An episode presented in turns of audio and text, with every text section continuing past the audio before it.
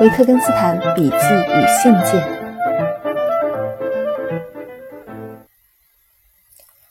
一九一二年，我很开心你在阅读有关莫扎特和贝多芬生活的书，这些才是上帝真正的儿子。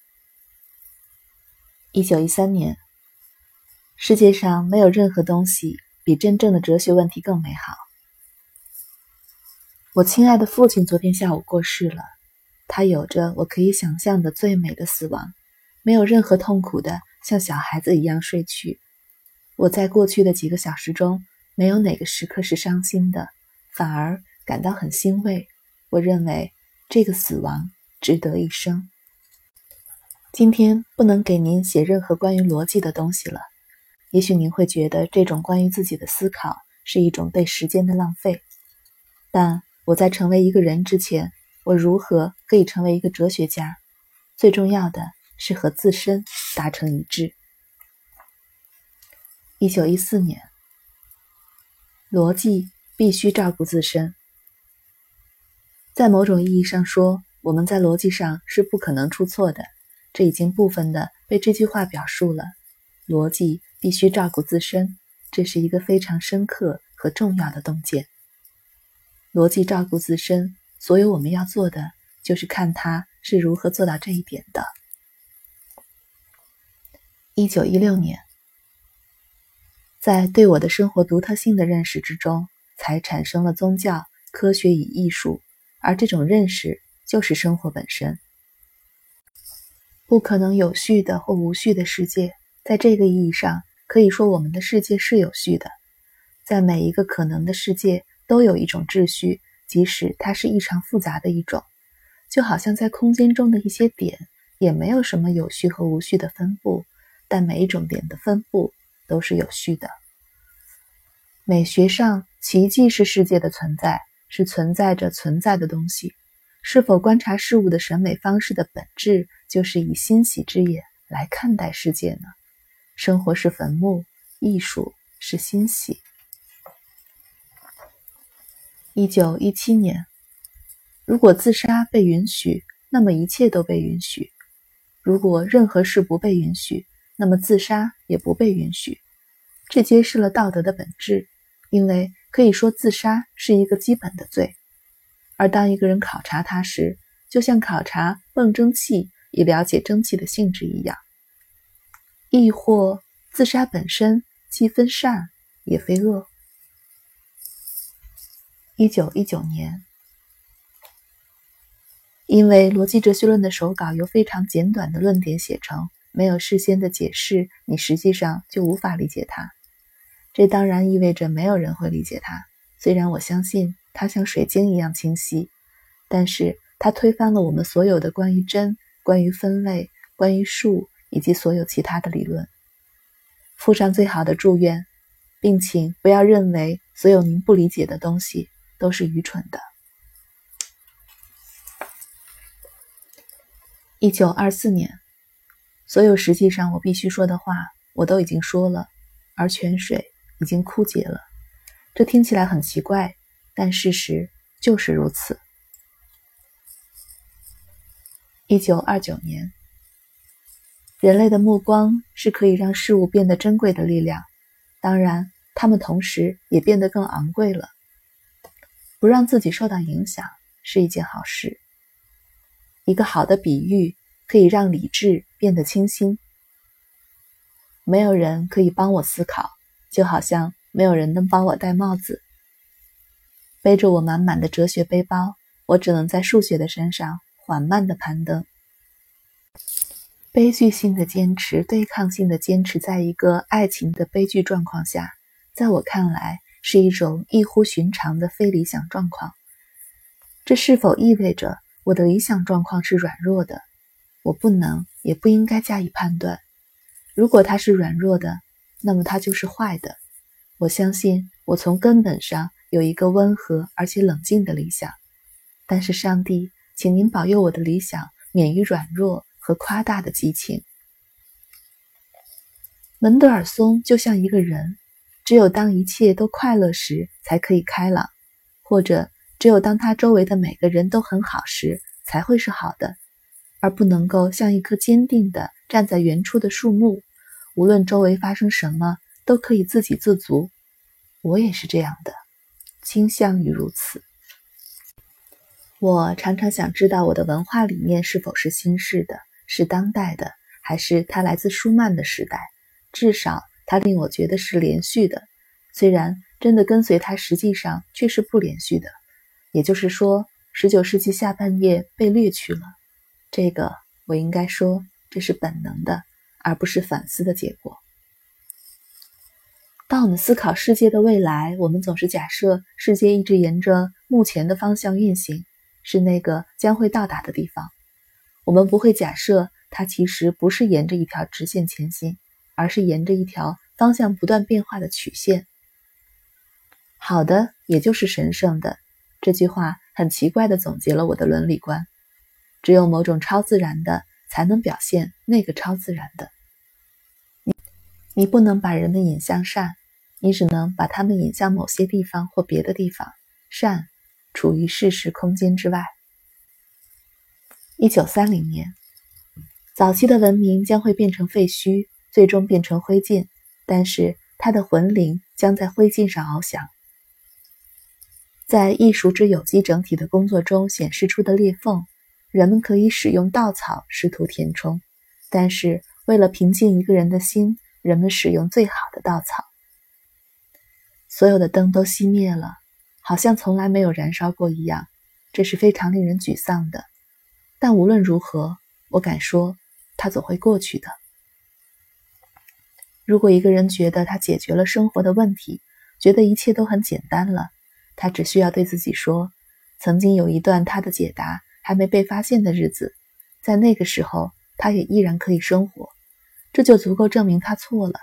他现在发现的那个解答和过去种种之间的关系。会看起来像个意外，对我们来说，逻辑也是如此。如果有一个逻辑的问题解答，我们只需告诫自己，曾经有他们还没有被解答的时光，那时生活和思考也一样是可能的。在瑞南的以色列人中，我读到：出生、疾病、死亡、疯狂、僵尸症、睡眠、梦境，都曾给人留下印象，甚至到了今天。也只有一小部分人能有能力去清楚地看到这些现象其实源于我们的构造。相反的，恰恰因为这些都是日常事物，我们其实并没有视之为更奇迹的理由。如果原始人类必须视之为奇迹，也许狗和猴子更加如此。或者，我们假设人类突然醒来，注意到一直在那里的东西，并对之感到可以理解的惊讶。好吧。一个人甚至可以做这样的假设：他们不是第一次意识到这些东西，而是他们突然把它们视为奇迹。但是这也和他们的原始性无关，除非我们不把这些事物视为奇迹，称作原始的。在这种意义上，恰恰是今天的人和瑞南他自己是原始的。如果他相信科学的解释可以让事物变得更奇妙，似乎在今天。闪电比两千年前更为常见，更不令人震惊。想要人类视之为奇迹，也许人们必须醒来。科学是一条让人们重新沉睡的道路。例如，这么说是一个简单的错误：那些原始人不得不把所有的事视为奇迹。但也许这是正确的。那些人确实把周围的一切视为奇迹，认为他们不得不视为奇迹是一种原始的迷信。这就好像认为他们不得不恐惧所有的自然力量，而这些当然并非是我们不得不恐惧的。经验告诉我们，有些原始部落强烈的倾向于恐惧自然现象，但是我们不能排除高度文明的大众将再一次承担同一种恐惧的可能性。他们的文明和科学知识将无法保护他们免于这种恐惧。尽管如此说也是正确的，如今科学承载的精神和这种恐惧。不相容。瑞南所说的闪米特族的良好的早期方向，我早已喜欢的一个想法，是他们非诗意的精神直接指向具体的事物，这也是我的哲学之特质。事物就在我们眼前，没有被面纱覆盖，这是宗教与艺术的分手之处。一个前言的草稿。哲学评论是为了那些同情书中写作精神的人们而写的。我相信这种精神与目前占统治地位的欧洲和美国文明有着截然不同之处。这个文明的精神是工业、建筑、音乐、社会主义等等。对于作者来说，这是一种异己的且令人不快的精神。这不是一个价值判断，不是说作者不了解当今时代的表现。当今的建筑不再是建筑。他也不是没有以最大的不信任接近所谓的现代音乐，因为没有理解其语言。但仅仅是艺术的消失，不能支持对整个人类贬损的判断，因为在这些时候，天才和强大的人物只是从艺术领域转向了其他的东西，从某种程度上更可以表达个人价值的东西。当然，在伟大文化的时代，不会有这样的表现。文化好像是一个伟大的组织，它赋予每个成员他的位置，在那里，它可以为整体的精神工作，而在一定程度的正当性下，在整体的理解之中，它的力量可以被它的成功衡量。然而，在没有文化的时代，力量是分散的，并且个体的力量因为克服相反的力量和摩擦阻力而浪费，它不会在行驶的距离上显现，而更可能在克服摩擦阻力产生的热量中显现。但是能量仍然是能量，即使这个时代可能提供的场景不会成就一个文化意义上的伟大工作，在这样的工作中，最好的人物都为同一伟大的结局做出贡献。这个时代的场景就好像其中最大的成功只是为了追求纯粹的私人目的，但我们仍旧不能忘记，场景不是什么重要的东西。即使我明白一种文化的消失并不意味着人类价值的消失。而消失的只是某种表达这种价值的手段，但事实仍然是，我在没有任何同情心的状况下深思着欧洲文明的潮流，而无法理解它是否有任何目标。所以我确实是为了分散在世界各个角落的朋友而写作。对我来说，这是没有区别的。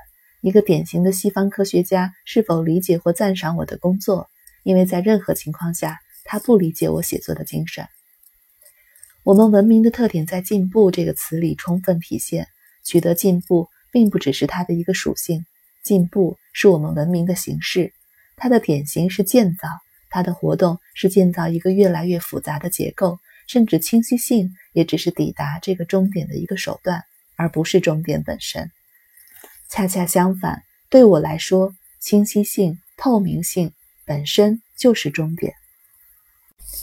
我对竖起的一座建筑物并不感兴趣，而是想让那些可能之建筑物的基础透明地显示在我的面前。所以，我的目标是不同于科学家的，而我的思想也和他们的以不同的方式运转。我写的每一句话都试图说出事情的整体，也就是说，一次描述同一件事，就好像从不同的视角看到同一对象的图像。我可能会说。